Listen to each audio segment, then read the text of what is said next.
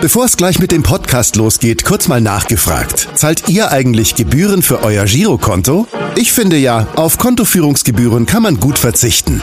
Deshalb wird dieser Podcast auch von der Sparda Bank Hamburg präsentiert. Dort gibt's nämlich das kostenlose Gehaltskonto für 0 Euro. Mein Tipp? Jetzt mit nur wenigen Klicks online oder in der Filiale zur Sparda Bank Hamburg wechseln und Gebühren sparen. Und nun geht's los mit dem Podcast. Präsentiert von der Sparda Bank Hamburg. HSV. Wir müssen reden. Der Abendblatt Podcast rund um den Hamburger Sportverein. HSV, wir müssen reden. Mein Name ist Alexander Laux und an meiner Seite sitzt Kai Schiller. Moin Kai.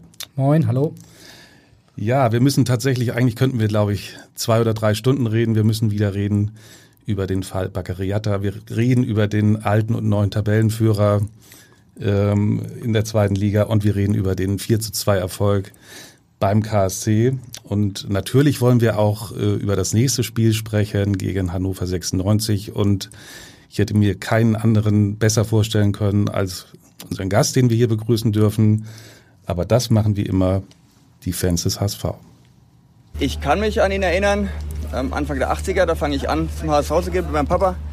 Rote Baum damals, ähm, die Elefantenpräsentation. Da war er auch auf dem Elefanten mitgesessen in meiner Erinnerung. Ja, hallo, hier ist Dirk Barkmann. Ich weiß, bei euch jemand zu Gast, gegen den habe ich früher Fußball gespielt. Der hat bei Wendhoff unter anderem auch mit Peter Nukli zusammen gespielt und wir haben uns ganz schön früher die Zweikämpfe geliefert. Ich hoffe, du hast viel Spaß. Alles Gute, Dirk. Er ist ein netter Mann, schon lange beim HSV.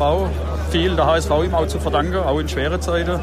Ich denke, er wird die Treue halten beim HSV und man sollte ihm die Stange halten. Ja, es geht um Fummel, unseren großartigen linken Verteidiger in der ganz großen Zeit.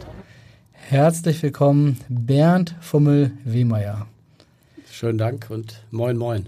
Ich habe gesehen, bei der Vorstellung der Fans haben Sie ein, zweimal den Kopf geschüttelt. Stichwort Elefant und Stichwort Wenddorf. Vielleicht klären Sie einmal kurz auf.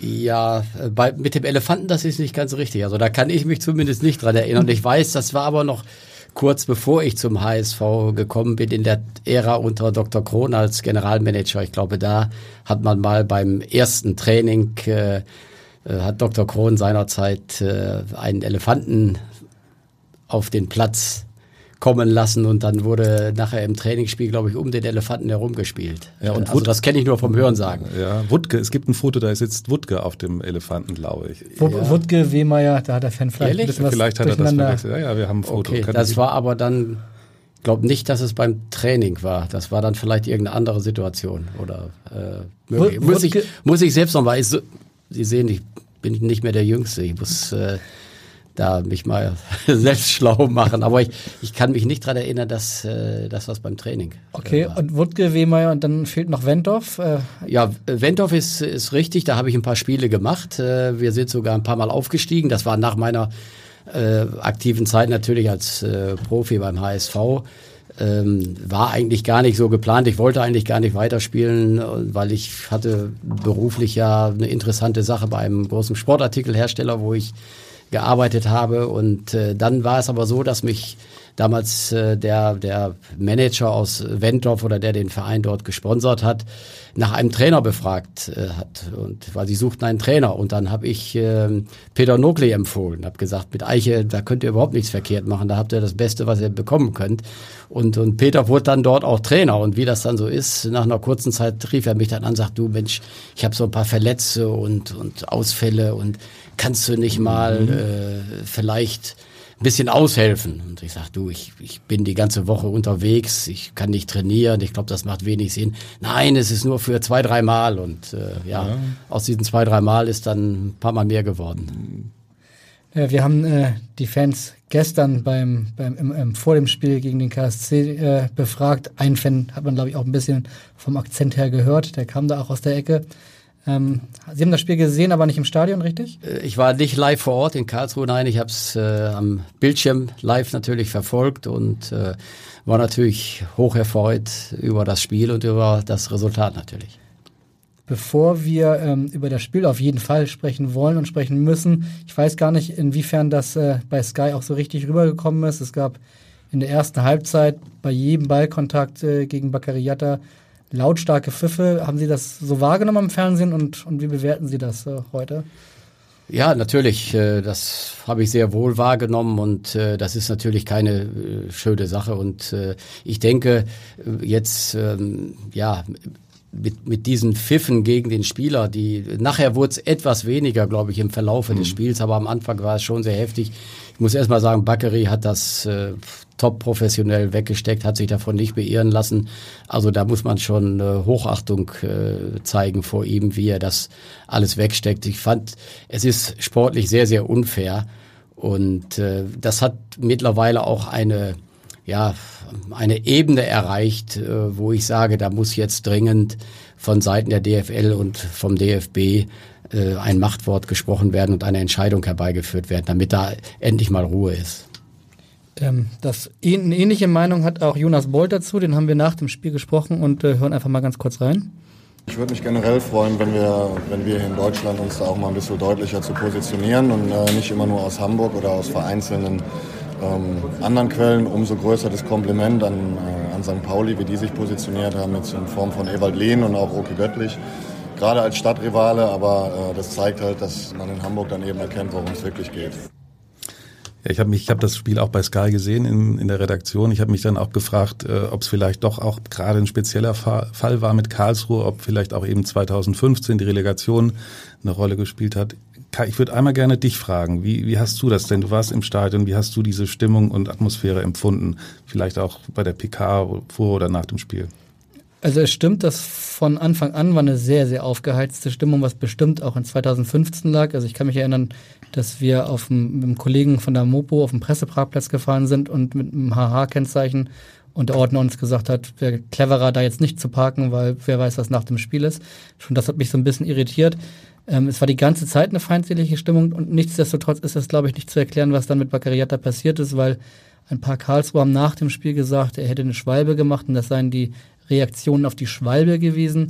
Das muss ich ganz klar sagen, stimmt nicht. Also er wurde ab der ersten Sekunde lautstark ausgepfiffen und ich fand auch nicht in Ordnung, ähm, wie man in Karlsruhe dann damit umgegangen ist. Also auf der Pressetribüne hat ein Journalist, ein Karlsruhe mitgepfiffen, den hat dann wiederum ein Mitarbeiter der Presseabteilung vom HSV darauf aufmerksam gemacht, dass das irgendwie nicht dahin gehört.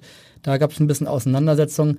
Im Presseraum war es auch wirklich eine aufgeheizte Stimmung. Die Karlsruher Journalisten haben das gar nicht verstanden, warum, warum die Hamburger Journalisten das thematisiert haben. Aber ganz ehrlich, das hat man nicht als Hamburger Journalist thematisiert. Das ist einfach, das ist so, wie Sie eben gesagt haben. Das ist einfach jetzt alles, hat das eine Dynamik genommen aus meiner Sicht, die sehr ungesund sind und die weit über das Normale hinausgeht. Also ich denke schon, und ich bin da auch bei Herrn Laux, dass, dass natürlich dass diese berühmte Relegation äh, dazu beigetragen hat, dass die Stimmung von Anfang an äh, sehr aufgeheizt war und dass das irgendwo in den, in den Köpfen der Leute auch äh, ja vielleicht auch dann dazu geführt hat, dass eben dann speziell gegen Bakary äh, so vorgegangen wurde. Also das äh, äh, aber man muss natürlich jetzt aufpassen, dass das nicht Schule macht, weil das ist ja letztendlich auch so, dadurch, dass der erste FC Nürnberg quasi das Fass aufgemacht hat, mhm. sind natürlich äh, die anderen Vereine auf diesen Zug aufgesprungen. Also sprich äh, Bochum zum Beispiel. Und äh,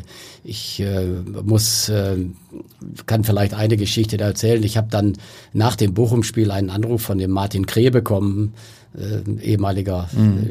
Spieler auch und mittlerweile im Aufsichtsrat äh, äh, beim VfL Bochum. Und äh, ja, er hat sich quasi, also ich will nicht sagen, entschuldigt dafür, dass sie jetzt da das, diesen Schritt gehen, aber er hat doch zum Ausdruck gebracht, dass es, dass dass ihnen auch nicht so wirklich äh, wohl dabei ist und und aber sie sich einfach so ein bisschen auch dann unter unter Zwang sehen, unter Druck gesetzt äh, fühlen, äh, dann diesen Schritt zu machen, um sich nachher nicht irgendwelchen Vorwürfen aussetzen lassen zu müssen. Und ich denke, äh, ähnlich ist es jetzt mit mit dieser Geschichte. Da ging es noch nur um den um den Protest. Mittlerweile ist es ja so, Karlsruher, das scheint ja so, als wenn dort mhm. auch dann Protest eingelegt werden würde. Aber wenn jetzt der nächste Schritt ist, dass auch in jedem Auswärts, äh, bei jedem Auswärtsspiel Bakary so behandelt wird und ausgepfiffen wird, dann denke ich, ist da jetzt einfach mal Zeit, einen Schlussstrich zu ziehen und, und äh, dafür saubere Verhältnisse zu sorgen. Und da, ja, da ist natürlich die DFL und der DFB einfach gefragt jetzt. Ne? Das Haben nicht zu lange hinaus äh, zu ziehen. Das geht einfach nicht. Ne? Haben Sie denn Signale irgendwie erhalten? Sie waren heute, glaube ich, war auch Vorstandssitzung. Ähm, Gibt es da irgendwie einen neuen Stand? Ähm also ein, einen neuen Stand äh, gibt es derzeit nicht meines Erachtens. Ich bin allerdings jetzt in diese Thematik nicht äh, involviert äh, bei uns im Hause oder tief involviert, weil das äh, läuft auf Vorstandsebene und natürlich mit unserem Hausjustiziar. Äh, aber ich weiß, dass es, dass es im Prinzip keinen äh, neuen Stand äh, gibt, sondern äh, ja, dass jetzt einfach eine Entscheidung da herbeigeführt worden ist. Auch nicht so, dass jetzt äh, Bakary da um, um Fristverlängerung äh, gebeten hat, wie es ja teilweise so rüberkam, sondern das ist ein ganz normaler Vorgang, weil man natürlich äh, seinen Anwalt auch Akteneinsicht angefordert hat und dann ist das zwangsläufig im Nachgang, dass dann eine, eine Fristverlängerung gewährt wird. Nicht? Also weil von seiner Seite ist da ja nichts Neues äh, dazu beizutragen, sondern er hat äh, gültigen Reisepass, äh, also Ausweis, er hat gültige Aufenthaltspapiere und, und, und. Das ist alles in Ordnung. Und äh, es, aber man sieht ja auch, wir thematisieren das ja jetzt auch wieder, dass, dass das einfach ein Thema ist, dass du so lange nicht vom Tisch bekommst, äh, bis da mal eine, eine, klare Entscheidung getroffen worden ist. Nehmen Sie das denn den Vereinen ab, wie jetzt dann eben Martin Kreh mit Bochum und, und, und, und, und Karlsruhe, die sagen, und Nürnberg vor allen Dingen, die sagen, wir müssen unsere Interessen wahren, sonst sind wir in der Haftung. Es gibt ja auch Gegenbeispiele. Der FC St. Pauli hat jetzt klar gesagt, ja. wir machen das nicht. Chemnitz hat das nicht gemacht. Darmstadt ja. hat das Gegenteil sogar gesagt. Die haben ganz klar gesagt, äh, wir werden auf gar keinen Fall Einspruch ja. erheben. Ja. Also äh, erstmal Hochachtung vor, vor all diesen Vereinen, auch, auch speziell äh, St. Pauli. Ich meine, da weiß man ja auch, es ist eine große Rivalität und also umso, umso mehr muss ich das anerkennen und, und den Hut ziehen. Ne? Also wie sich St. Pauli da verhält schon im, im Vorfeld. Also ich kann Ihnen aber sagen, dass es zum Beispiel beim Martin Kreh und im, im Fall Bochum, dass es wirklich aufrichtig und ehrlich war. Also ich kenne ihn lange genug und, und wir hatten schon äh, auch beim Spiel natürlich das mal kurz äh, thematisiert. Also das war wirklich, das, das war nicht irgendwie gespielt oder, oder äh, sonst irgendwas, sondern das war wirklich ehrlich gemeint. Ne? Ähm, wir haben natürlich eben gerade war auch noch Training und äh, nach dem Training ist es immer üblich, dass äh, der Trainer nochmal am, am Tag nach dem Spiel zu den Journalisten kurz spricht. Natürlich auch mit Dieter Hacking kurz darüber gesprochen, über die Pfiffe von gestern. Und ähm, er hat das hier gesagt. Es wird natürlich auch geschürt, eine Stimmung gegen, gegen Bakker im Moment, weil, weil natürlich das auch sehr willkommen äh, angenommen wird. Klar, ähm, es war von Beginn an schon eine etwas vergiftete Atmosphäre. Bakker hat dann leider auch eine Szene drin, die, die hätte er gar nicht machen brauchen, ähm, wo er da in den 16er mal reingeht. Das war natürlich für die Zuschauer, dafür für die Hardcore-Fans ein willkommenes Fressen, dann noch mehr auf ihn zu gehen. Ähm, trotzdem ist es natürlich nie schön, diese Begleitumstände oder ähm, wenn er dann da diesen Bodycheck kriegt und dann diese Rufe von außen kommen. Ich glaube, das, das gehört sich in einer zivilisierten Gesellschaft wie Deutschland sollte das nicht mehr vorkommen. Aber man sieht, man kommt nicht an alle ran und äh, wie gesagt, Bakker steckt das sensationell gut weg. Aber wie es in dem Jungen aussieht, das weiß keiner so genau. Ja, das, was dann auf dem Platz passiert, das stimmt uns aber sehr positiv, dass er da nach wie vor vom Kopf her frei ist. Aber natürlich, es gilt immer wieder aufs Neue auch zu beobachten. Damit ist eigentlich alles gesagt, oder? Zum Thema Jatta? Ich denke auch. Ne? Das ist, äh, ja, viel mehr kann man dazu nicht, nicht sagen. Eigentlich müsste man sagen, komm, es wird nicht mehr thematisiert, Ende aus, aber das geht, geht wahrscheinlich nicht. Und äh, wie gesagt, er steckt das, er steckt das toll weg und, und äh, Dieter Hegging hat natürlich auch recht, man weiß nicht, wie es in ihm aussieht, aber, aber ich, er geht da sehr professionell mit um und äh, man sieht, seine Leistung leidet da nicht drunter. Das ist ein sehr guter Übergang um zum Spiel und zum Sportlichen, über das, worüber man eigentlich sprechen wollen würde zu kommen. Ähm, 4-2 hat der HSV gesiegt. Es war ähm, über weite Strecken wirklich ein sehr gutes Spiel. Am Ende aber dann nochmal wirklich auch sehr knapp und vielleicht auch unnötig knapp. Wie, wie haben Sie es gesehen? Ähnlich. Also es, äh, ich würde mal sagen, zwei Drittel des Spiels waren souverän und, und klasse. Äh, dann ist man ja nochmal in Bedrängnis gekommen. Äh, aber ich denke, das ist ein Zeichen dafür, dass, dass die Mannschaft auch noch lernen muss, dass sie äh, die Entwicklung noch nicht am Ende ist, aber dass äh, großes Potenzial in ihr steckt. Und ähm, ja, das äh, hat sie dann ja auch dann noch wieder am Ende wieder souverän und gut zu Ende gespielt, aber äh, man hat gesehen, du musst wirklich äh, 90 Minuten total fokussiert und konzentriert sein und darfst dir kleine, auch Kleinigkeiten nicht äh, erlauben. Aber wie gesagt, ich glaube, der Trainer hat es äh, ähnlich gesehen und, und hat, äh, klar, die Mannschaft ist ja noch nicht, äh, ich sag mal, was jetzt den Lernprozess betrifft, äh, bei 100 Prozent. Und äh, das sind halt so Dinge, äh, wo man dann die Schlüsse draus ziehen muss und wo man sich einfach dann auch noch verbessern muss. Aber ich denke, das gehört dazu und es ist aber am Ende dann doch ein gutes Zeichen, dass man das Spiel dann doch erfolgreich nach Hause bringt.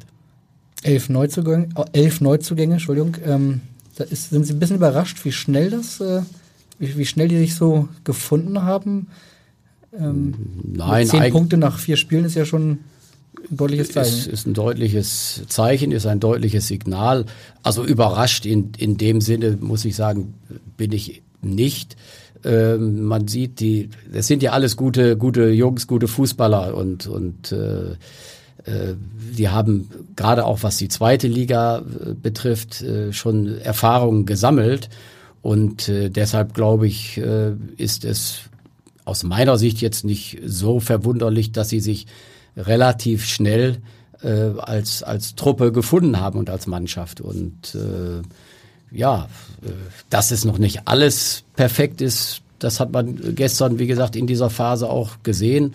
Aber ich glaube, dass, dass auch was diese Sache jetzt mit Bakary betrifft, dass das die Mannschaft nochmal ja. unglaublich zusammenschweißt und äh, so dass man, ja, man muss ja aus jeder negativen Sache auch versuchen, was Positives äh, herauszuziehen. Und ich glaube, äh, das ist in diesem Fall eindeutig äh, so geschehen, ohne dass das jetzt irgendwie vorgegeben war oder bewusst war. Ich glaube, da, da hat sich die Mannschaft einfach noch enger jetzt äh, oder ist da einfach noch enger zusammengerückt. Und das gibt mir auch Hoffnung jetzt für die weiteren Spiele und für die, für die weitere Saison. Denn wir sind ja gerade mal zu Beginn einer Spieltag. neuen, am, ja. vierten Spieltag. Also da ist noch, noch sehr viel Arbeit und, und da ist noch sehr viel, was da vor uns liegt. Mhm. Wo fehlt's denn noch? Wo würden Sie sagen, da muss noch wirklich konkret nachgearbeitet werden? Ja, einfach äh, so, was man, was man gestern gesehen hat, dass, dass, dass sie einfach merken müssen, okay, du darfst hier keine Nachlässigkeiten äh, erlauben. Auch wenn ein Spiel mal so aussieht, als wenn es schon, schon klar entschieden ist, kann das ganz schnell wieder in die andere Richtung. Ich glaube, das ist, ist ein, ein Lernprozess, der jetzt noch ansteht, dass man wirklich erkennt, die, du darfst hier nichts, keine, nicht die kleinste Nachlässigkeit im Laufe des Spiels äh, erlauben. Sie haben ja auch schon gezeigt im Spiel gegen Darmstadt, dass sie bis zum Schluss äh, nicht aufgeben, wo es ja lange Zeit nicht so gut aussah. Also das haben sie begriffen und, und jetzt müssen sie einfach an dem Punkt arbeiten, dass sie sagen, okay, selbst wenn mal alles so aussieht, als wenn das schon so quasi in trockenen Tüchern ist, du darfst, musst weiterarbeiten, weitermachen und weiter nach vorne gehen. Jetzt geht's gegen Hannover. Was erwarten Sie sich von dem Spiel? Ja, das wird ein, ein ganz, ganz schweres äh, Heimspiel werden, weil Hannover ist äh, ja in einer ähnlichen Situation, wie wir auch im, in der vergangenen Saison waren. Ne? Du kommst aus der ersten Liga runter, äh, tust dich noch so ein bisschen schwer am Anfang. Äh, ja, das scheint, ich, ist jetzt schwierig für mich aus der Ferne das so zu beurteilen, aber es scheint so, als wenn noch nicht alles so rund läuft, als, als wenn sie so den, den äh, ja, so den, den, den, richtigen Kick haben sie noch nicht bekommen, aber ich glaube, die mhm. Mannschaft ist so gut äh, besetzt, dass das jederzeit der Fall sein kann. Und ähm, sie tun sich im Moment zu Hause noch schwerer als auswärts. Ne? Das letzte Auswärtsspiel haben sie, glaube ich, mit mit 3 zu 0 gewonnen in, in Wien, Wiesbaden. So, da dachte man wahrscheinlich so, jetzt ist man oder ist dieser Punkt erreicht und, und aber man sieht, äh, es ist dann doch nicht so gewesen und, und das ist eine ähnliche Situation. Sie haben auch feststellen müssen, okay, wenn du 90 Minuten oder 100 Minuten, wenn es sein muss, fokussiert und konzentriert bist, so wie sie es wahrscheinlich in Wien, in Wiesbaden waren, dann funktioniert es. Zu Hause hat es noch nicht funktioniert, aber äh, wir müssen uns darauf einstellen, dass bei, bei Hannover auch jederzeit der Knoten platzen kann und dass sie so diesen Kick kriegen oder diesen Flow, wie man heute so schön sagt. Und das wollen wir natürlich möglichst verhindern. Sie haben gesagt, aus der Ferne betrachtet, was ja kaum einer weiß, glaube ich, ist, dass äh, sie nach, nach zwei Spielen in Bielefeld, äh, wo sie dann Profi-Luft geschnuppert haben, man kann fast sagen, in Hannover so richtig ihre Karriere begonnen haben, oder? Also 60 Spiele das, das ist für richtig. Hannover. Ja, ja, das ist richtig. Das war so meine erste größere Station im Profifußball. Äh, Bielefeld war ja damals äh, die Situation sehr, sehr schwierig. Also da musste jeder Spieler, der, der verkauft werden konnte, äh, aus finanziellen Gründen musste dort verkauft werden, so dass ich also quasi nach dem meiner ersten Saison in der damaligen zweiten Liga in Bielefeld dann auch äh, gleich Sie waren das Tafelsilber. Ja, unter anderem. Nicht ich alleine, aber es waren äh, zwei, drei Spieler, die dann von Bielefeld zu Hannover 96 äh, gewechselt sind. Wissen Sie noch für, für wie viel? Äh, das weiß ich, das weiß ich jetzt ehrlich gesagt nicht mehr. Ich weiß nur noch, äh, spät, beim späteren Wechsel von 96 äh, zum HSV, die Zahl kenne ich noch, aber Wir sind gespannt. Ja, jetzt ist ja verjährt. ja, ja, schon lange verjährt. Ja. Aber Wie viel war's kein, denn? das waren 150.000 D-Mark, die aber in meinem Vertrag, den letzten Vertrag, den ich mit Hannover abgeschlossen hatte, festgelegt waren. Die waren Das gab es also- damals schon. Ja, das war äh, zu dem Zeitpunkt noch etwas, äh, etwas, was es nicht so häufig gab. Deshalb war auch ähm, der sehr geschätzte Kollege von Ihnen, der seinerzeit äh, für das Abendblatt geschrieben hat, Manfred, Manfred Heun, Heun, ja. äh, sehr interessiert und sagte, Mensch, äh, wie kam denn das zustande? Das kannte man in der Form so nicht und habe ihm das dann erklärt, wie das, äh, wo- wodurch das zustande gekommen ist. Das war also auch, dass Hannover in einer schwierigen wirtschaftlichen Situation war, so Mitte der Mitte Ende der 70er Jahre und ähm, die Gehälter sehr stark reduziert wurden und äh, da habe ich mir dann Ausbildung, okay, äh, ich möchte zwei Dinge. Zum einen möchte ich gerne, äh, dass ich die Garantie habe, mein Studium hier jetzt beenden zu können, dass ich also da, wenn es nötig gewesen wäre, gewisse Freiräume gehabt hätte für das Studium und habe gesagt, wenn ich mal ein Angebot bekomme, dann äh, möchte ich nicht, dass, daran, dass das daran scheitert, dass da irgendeine utopische Summe äh, Also Sie aufgerufen sind der wurde. Vorreiter der Vertragsklauseln. Ja, das weiß ich nicht. Äh, Also mir ist so im Übrigen ist mir was Ähnliches nämlich passiert äh, seinerzeit bei meiner ersten Station in Bielefeld. Ich war eigentlich schon auf dem Sprung zum HSV nach der ersten Saison in Bielefeld und zwar wäre das dann gewesen ja zu der Saison äh, 73, 74, wo ich nach Hannover gewesen. Da war eigentlich mit dem HSV schon alles geregelt. Kuno Klötzer war seinerzeit Mit Peter Krohn damals die Zeit. Nein, das war noch, also äh, Klötzer war Trainer und ich glaube sogar Schiefelbein war Geschäftsführer, Gerd Schiefelbein. Und das war eigentlich alles klar. Ich sollte zum HSV wechseln. Und wir hatten mit Arminia Bielefeld am Ende der Saison 72, 73 eine USA-Tour gemacht mit drei, vier Spielen in den USA. Und äh, als ich zurückkam von der Reise und aus dem Bus stieg, sagte mein damaliger Trainer zu mir, ähm, also weißt du eigentlich, dass dein Wechsel zum HSV geplatzt ist? Und ich wusste das tatsächlich nicht. Ich sagte, nee, das höre ich jetzt das erste Mal. Und äh, der Grund war nämlich der, dass in der Zeit, wo wir in den USA waren, äh, der Vorstand von Arminia Bielefeld beim HSV vorstellig geworden ist, hat gesagt, ja, ihr könnt den Spieler haben, aber die wollten damals die doppelte äh, Ablösesumme haben. Ich weiß jetzt nicht, um welche Summe das ging, das habe ich jetzt nicht mehr im Kopf, aber ähm, deshalb war ich da so ein bisschen äh, gebranntes Kind. Und dann ist der Wechsel tatsächlich geplatzt, ja, und äh, Gott sei Dank, für mich jetzt in der Situation, weil ich stand plötzlich ohne Verein da, ist dann aber Hannover 96 wieder auf mich zugekommen, denen ich vorher eigentlich abgesagt hatte, weil ich gedacht habe, nee, da gehst du zum HSV nach, nach Hamburg.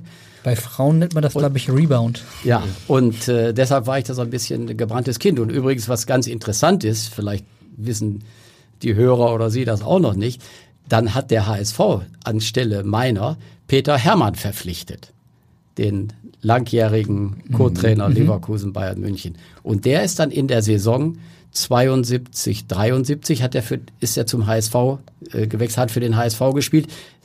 Äh, ich glaube, er ist dann relativ äh, zeitig wieder, hat er den HSV wieder verlassen, hat sich nicht so durchgesetzt, wie er sich das vielleicht vorgestellt hätte.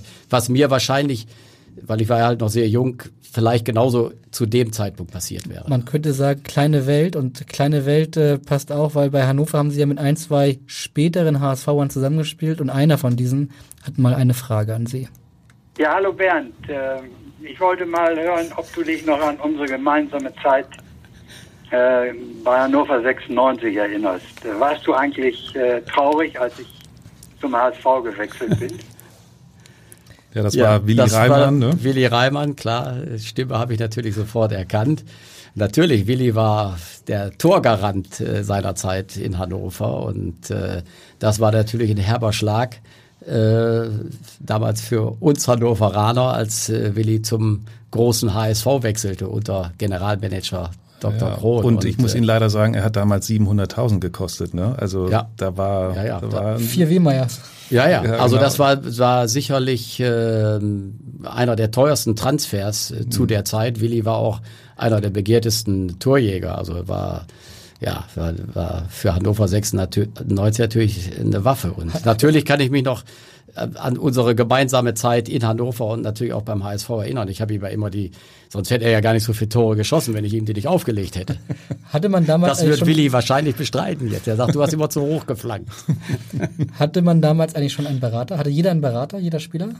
Nein, nein, nein. Also das war eher äh, die Ausnahme, dass ähm, Spieler Berater in, in der Form hatten. Also das, das fing damals so langsam an, aber das war äh, also nicht so, wie, die, wie es sich heute darstellt, dass schon bei der U14, U15 die Berater bei den Spielen am Platz stehen und äh, versuchen, die Talente dort abzufischen. Also das, das war selbst im Profibereich zu dem Zeitpunkt eher noch die Ausnahme.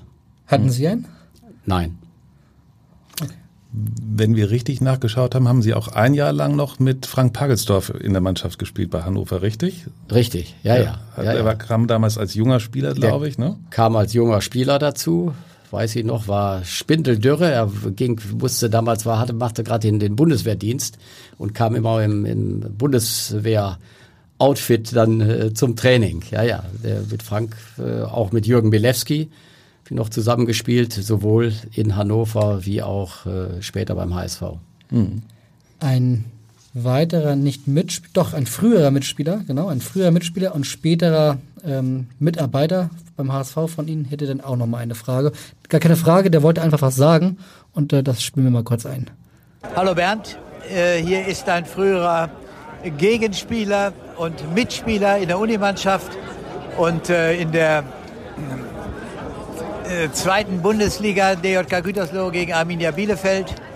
Ich erinnere mich gerne an diese Zeit zurück, aber noch viel lieber erinnere ich mich an unsere gemeinsame Zeit beim HSV.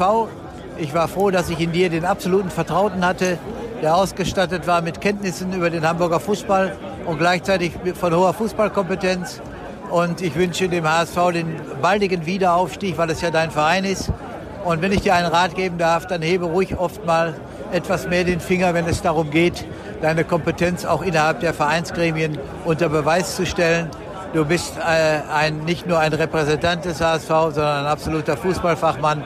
Und ich glaube, dass man das in Hamburg auch äh, zu schätzen weiß. Ich jedenfalls war froh, dass ich dich in meinen Hamburger Zeiten sowohl in den 90er Jahren als auch in den letzten Jahren äh, immer vertraut an der Seite hatte.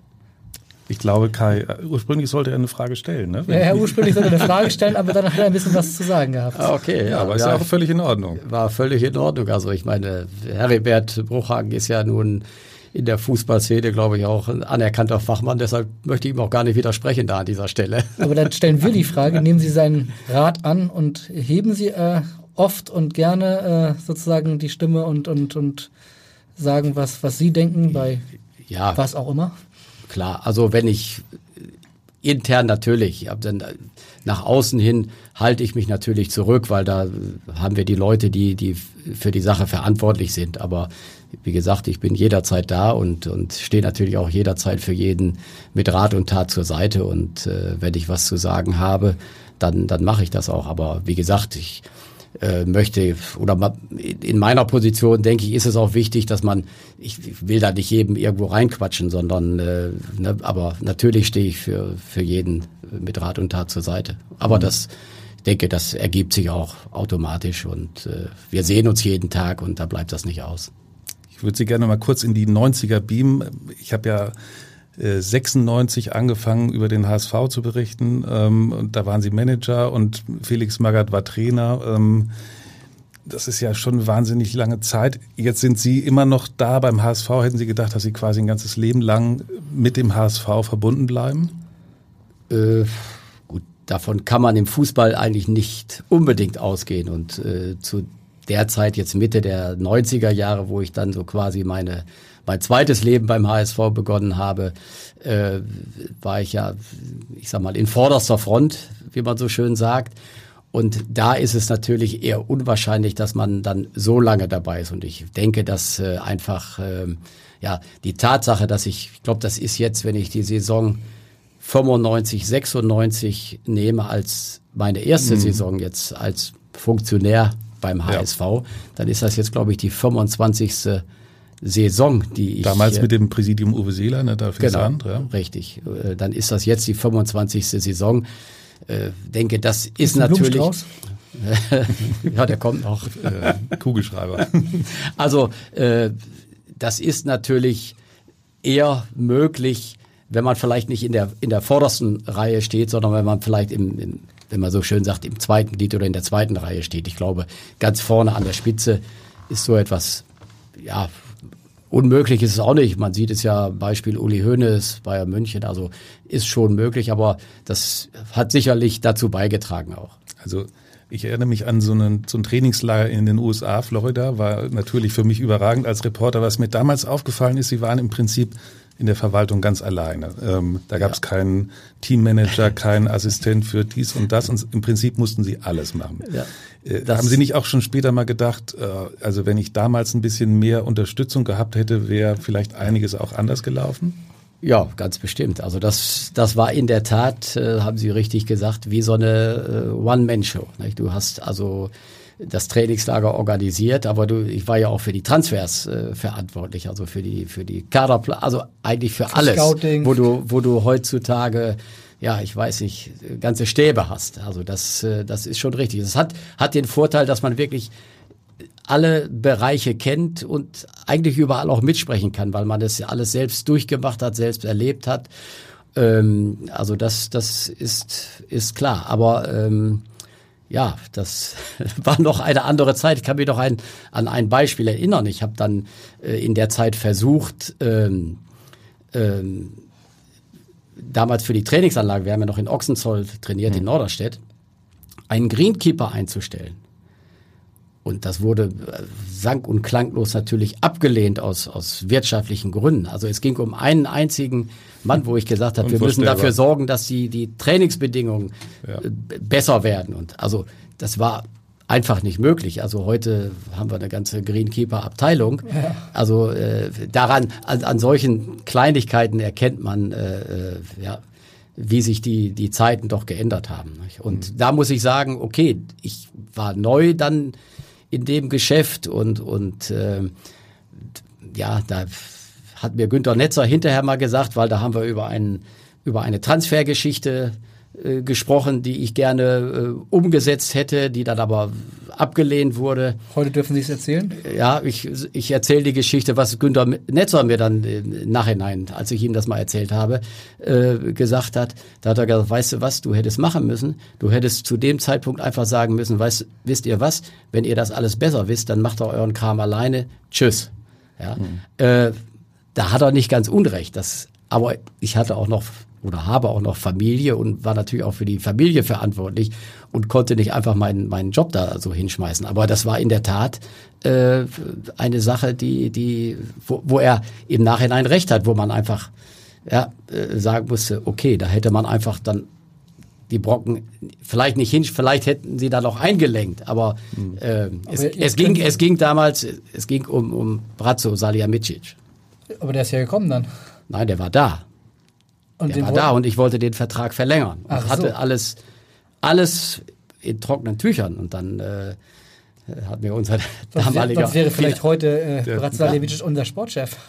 Und der, unter Umständen. Hat der, Schatz, hat der Schatzmeister Ihnen eine Rechnung, äh, äh, richtig die ja, Rechnung gemacht? er hat mir dann äh, vorgerechnet, äh, oder besser, er hat gesagt, ob ich rechnen könnte und wüsste, wie viel prozentuale Steigerung das wäre. Und äh, ich sage, ja, ja, das weiß ich, aber aus den und den Gründen würde ich das gerne machen. Es äh, gab unter anderem auch gerade äh, das Bosmann-Urteil, was Ende 95 Ja. äh, in Kraft trat, was da alles mit reingespielt hat. Aber es wurde leider abgeschmettert und ein Jahr später war Brazzo bei Bayern. Ablösefrei auch noch, wenn ich mich richtig erinnere.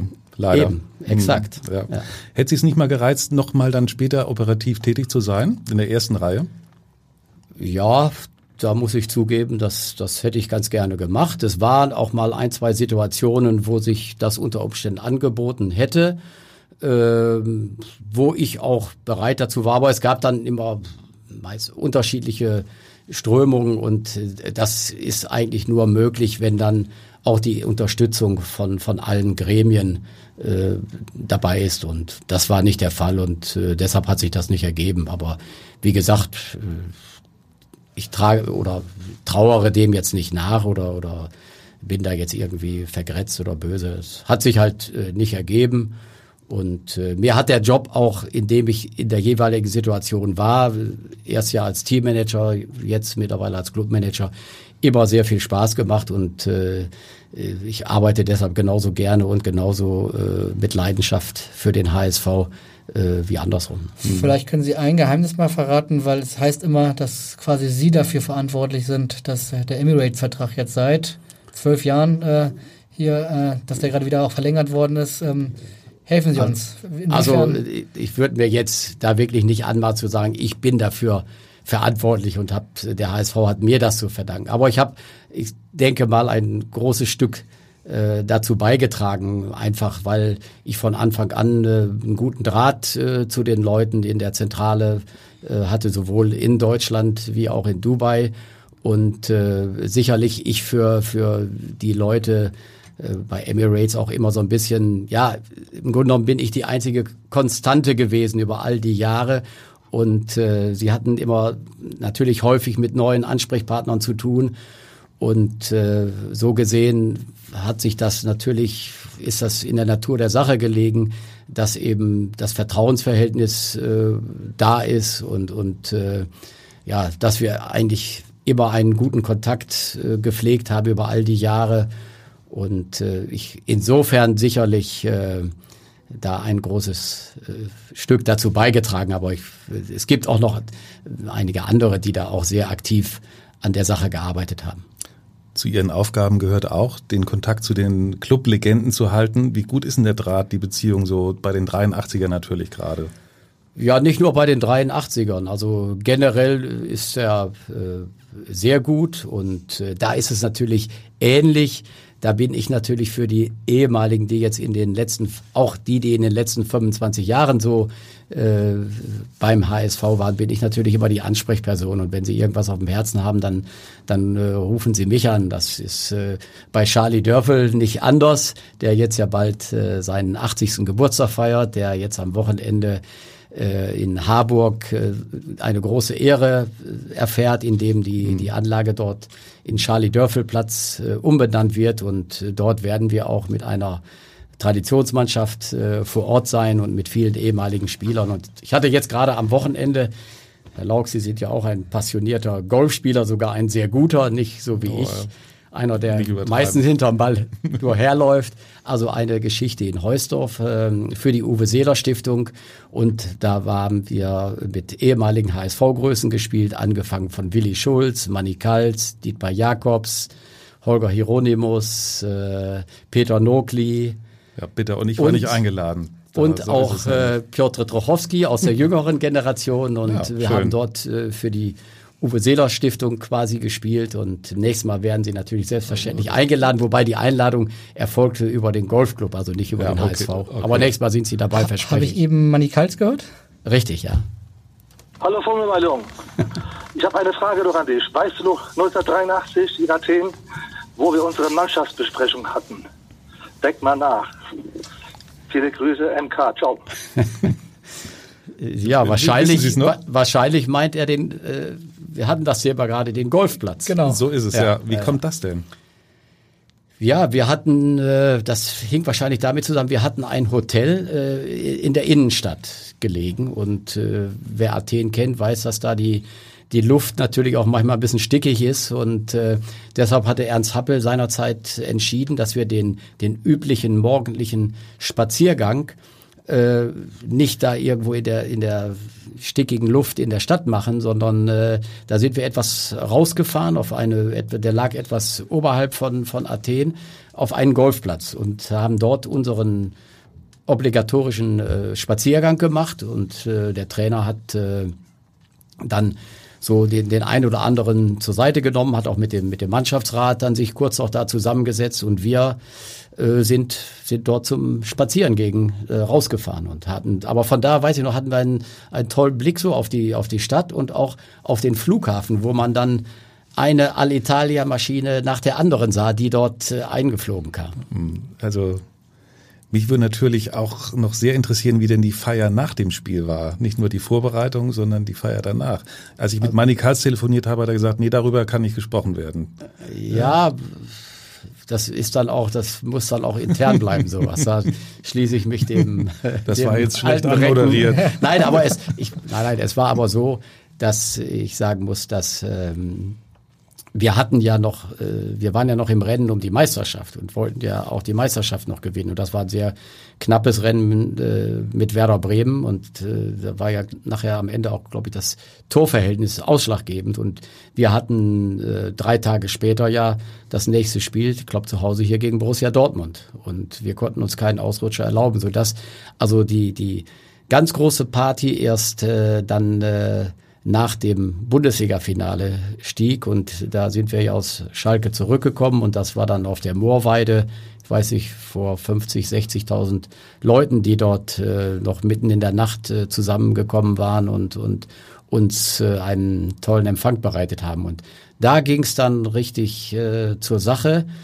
Äh, unter anderem und das wäre heute auch ein, ein Ding der Unmöglichkeit. Günter Netzer hatte am nächsten Tag ein Freundschaftsspiel abgeschlossen in Siegen gegen die Sportfreunde Siegen. Da hat sich die Mannschaft gefreut, oder? ja. ja, also da sind wir quasi direkt. Von der Bar. Direkt. Gibt's doch gar nicht. Von welcher Bar auch immer zum Flughafen. Das Einzige, was er uns dann natürlich gegönnt hat, er hatte dann gesagt, das geht nicht anders, war wahrscheinlich vorher nicht so geplant. Er hatte einen kleinen Charterflieger äh, äh, geschartert und wir konnten dorthin fliegen, sind aber quasi direkt äh, von den Feierlichkeiten äh, zum Flughafen und haben dann in Siegen gespielt. Ein einziger, ein einziger, ja, wie, unterschiedliche Promillezahlen. Ein einziger hat es nicht geschafft.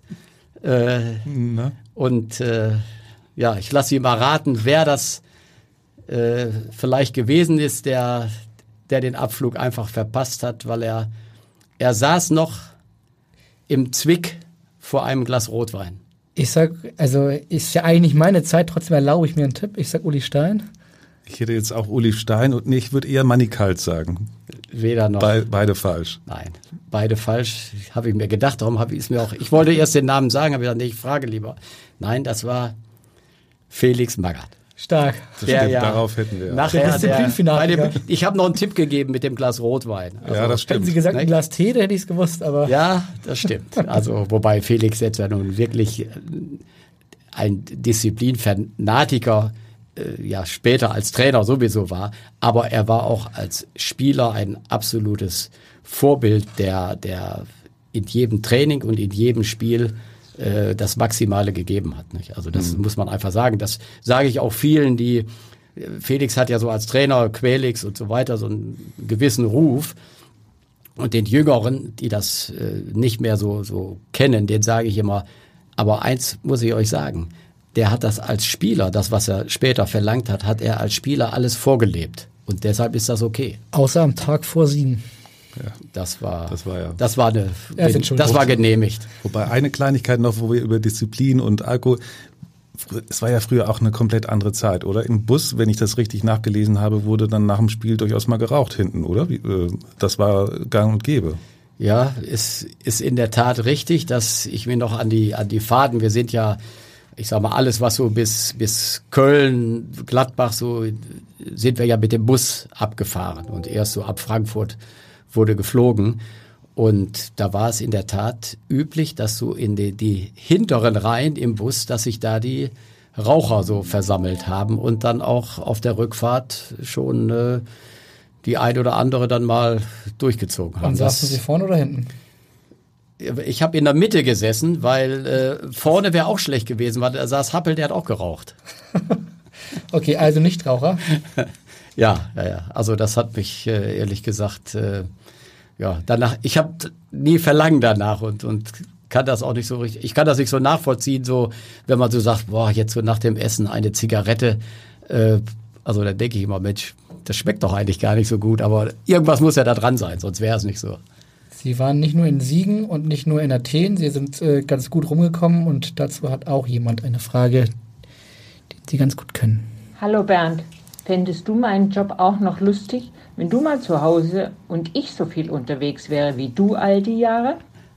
Ich hoffe, Sie haben sie erkannt.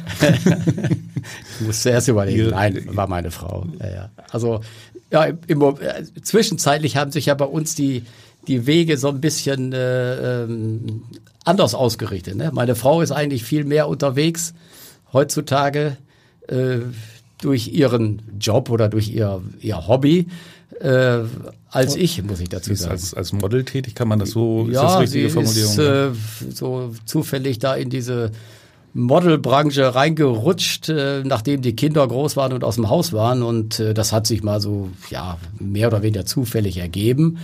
Und äh, sie macht das aber mit sehr viel Freude und hat, hat sehr viel Spaß daran. Und äh, ich habe jetzt so das Gefühl, als wenn sie eigentlich mehr auf Reisen und mehr unterwegs ist, als ich das bin. Aber ähm, sie hat natürlich die ganzen Jahre das äh, ertragen müssen, dass, dass ich ja bei jedem ob das, das Auswärtsspiel, Heimspiele sowieso bin ich ja auch heute noch bei, bei jedem Heimspiel dabei, das ist klar, aber früher war ich zu jedem Auswärtsspiel dabei, selbst zu jedem Freundschaftsspiel habe ich die Mannschaft begleitet, zu jedem Trainingslager, also da, Wo, wobei sie sie oft auch mal gerne mitgenommen haben. Ne? Also gerade Trainingslager kann ich mich mhm. jetzt oder Ja, Trainingslager eigentlich eigentlich äh, weniger äh, später äh, hin und wieder mal. Aber äh, wenn es möglich war, ist sie natürlich gerne mitgekommen. Klar, nach, nach, wir haben später ja auch noch mal in Athen gespielt. Äh, äh, so, solche Städte, sie, sie interessiert genau. sich, äh, ja, in, in Rom gespielt und, und London und äh, das hat sie immer sehr, sehr gut, sehr gerne mitgemacht, aber äh, sie ist dann, sie hat das hat dann natürlich die Stadt erkundet und ich mache ja dann, habe dann ja gar nichts, also ich war total fokussiert, ich habe gesagt, ich habe gar keine gar keine Ruhe, jetzt irgendwo mir irgendwas anzugucken. Meistens hatte ich die Zeit auch gar nicht dazu, aber das, ich, das musste sie alles alleine machen. Aber das hat sie ganz tapfer gemacht. Ich würde gerne einmal, einmal noch mal zurückkehren ähm, zu der Zeit 2011, als Sie ein bisschen krank waren, als Sie einen Herzinfarkt hatten. Hatten Sie mal mit Ihrer Frau damals gesprochen, Mensch, wie, wie geht das jetzt weiter? Äh, soll ich da vielleicht mal ein bisschen kürzer treten? Ähm, ich weiß noch, Sie haben, waren damals in Lübeck-Travemünde. Ähm, wie lange hat das gedauert, äh, bis das Vertrauen in den Körper wieder da war? Und wie haben Sie das mit Ihrer Frau damals so, so durchlebt? Ja, sie war natürlich eine große, große Hilfe und große Unterstützung, weil hm, das dauert, äh, ich sag mal, das hat schon einige Jährchen gedauert, bis man, bis man einfach so wieder das Vertrauen in seinen eigenen Körper hat. Und äh, äh, da war sie natürlich eine große Hilfe, die, die mich dann auch wieder beruhigt hat, weil du, du denkst dann natürlich bei jedem kleinen Zipperlein, ist da irgendwas im Anmarsch oder, oder was ist das jetzt? Und, und da ist es natürlich dann eine große Hilfe, wenn äh, dein Partner an deiner Seite ist und dir sagt, Mensch, du warst doch jetzt gerade beim Arzt und hast dich gerade noch mal durchchecken lassen und die mhm. Werte waren alle gut, war alles in Ordnung. Da ist nichts. Nicht? Also das hilft dann schon ungemein. Also sie hat nicht darauf gedrängt, so jetzt äh, mach mal, lass mal den HSV sein und denk nur an dich und so. Da, so nein, nein, nein, überhaupt, nein, nein, überhaupt nicht. Wie gesagt, ich habe auch erst, dass sie mal mitge äh, ist, zum Beispiel in ein Trainingslager, das war erst nach dieser Geschichte, wo ich am Anfang einfach noch äh, so ein bisschen unsicher mich gefühlt habe und gesagt habe, äh, Mensch, komm mal mit und äh, dann habe ich ein besseres Gefühl und fühle mich da äh, sicherer. Also das fing da erst an. Also das, das dauert eine gewisse Zeit und äh, aber das kommt dann mit, mit der Zeit schon. Sie haben Ihren Vertrag jetzt trotzdem gerade wieder verlängert bis 2021, glaube ich. Ja. Ähm, ist für Sie dann klar, dass dann Schluss ist? Oder sagen Sie nie, warum denn? Also äh, bringt Spaß und mal sehen, was dann los ist. Ja, das sind, sind ja jetzt noch fast äh, zwei Jahre. Also ich habe mir das jetzt mal überlegt, dass, dann wäre ich 69. Eigentlich müsste ich dann sagen, also lieber Bernd Hoffmann, weißt du was, äh, eigentlich das ist eine krumme Zahl. Das wäre doch viel schöner, ich höre mit 70 auf. Das wäre wär so. Ich glaube, das ist mir neulich mal so durch den, nicht Nein sagen. Aber, aber äh, wie gesagt, das das, die Situation, man muss dann einfach sehen, wie die Situation ist. Erstmal muss ich gucken, wie fühle ich mich überhaupt in zwei Jahren, wenn ich mich genauso fit und frisch und, und gut fühle und mir das auch weiterhin Spaß macht, hätte ich sicherlich nichts, nichts dagegen. Aber ich muss auch das Gefühl haben, okay, deine Dienste werden auch noch benötigt oder du, du kannst auch noch was Sinnvolles hier für den Verein machen, wenn es jetzt äh, nur darum gehen würde, jetzt noch ein, noch ein Jahr draufzusetzen. Äh, also das wäre sicherlich nicht in, in meinem Bestreben, weil dann, dann würde ich lieber äh, jeden Tag auf den, auf den Golfplatz gehen und endlich mal so gut spielen wie Herr Laux. Wir haben äh, ehrlicherweise gerade, glaube ich, unsere Zeit schon rekordmäßig überboten und normalerweise stellen wir ja immer eine letzte Frage noch an unseren Gast. Diesmal, bevor wir das auch tun werden, äh, möchte eine Frage ein HSV Ihnen noch auf jeden Fall stellen und die kommt jetzt. Also, mein Freund Fummel, ich wollte noch eine Frage stellen. Sag mal, wie lange hältst du das in diesem Verein noch aus? Er hat es anders formuliert als ich eben. Ja, mein lieber Charlie, äh, du wirst ja jetzt bald 80 und so lange halte ich es wahrscheinlich nicht mehr aus. Aber wenn ich es bis zum 70. Lebensjahr aushalte, das wäre schon eine tolle Leistung. Dann kommt jetzt wie immer unsere letzte Frage an unseren Gast und die heißt immer, die lautet immer, steigt der HSV auf? Schweigen. Nein, nein, kein Schweigen. Die soll ich jetzt kurz und knapp beantworten. Und so sag, ausführlich, wie Sie möchten oder mit Ja? Nein, ich sag einfach ja. Sehr schön. Das klingt doch sehr gut und ja, damit ist die sechste Ausgabe unseres Podcasts auch schon vorbei. Ging unheimlich schnell. Ich glaube, wir hätten wirklich, äh, auch gerade die 83er Geschichten klangen sehr, sehr spannend. Also die Einladung für das nächste Mal äh, steht schon. Auf jeden Fall ganz, ganz herzlichen Dank fürs, äh, fürs Kommen, Herr Wehmeier. Und ähm, vielen Dank auch äh, wie immer an Axel Leonhardt, äh, der die Technik äh, so wunderbar für uns betreut hat. Und äh, wir hören uns hoffentlich in der nächsten Woche wieder nach dem Spiel gegen Hannover 96, wenn wir dann wieder über den immer noch amtierenden Tabellenführer äh, in der zweiten Liga sprechen können. Und äh, dann wird's ab 16 Uhr wieder heißen, HSV, wir müssen reden. Und ähm, einen kleinen Hinweis äh, haben wir noch in eigener Sache, wenn euch äh, Ihnen der Podcast äh, gefällt, dann darf er gerne kostenlos in der Podcast-App äh, oder bei Spotify abonniert werden, damit äh, ihr und Sie auch überhaupt keine Folge verpassen. Jeden Montag gibt's eine neue Folge und natürlich immer kostenfrei. Und in diesem Sinne, in Hamburg sagt man Tschüss. Das heißt bei uns auf Wiederhören. Weitere Podcasts vom Hamburger Abendblatt finden Sie auf abendblatt.de slash podcast.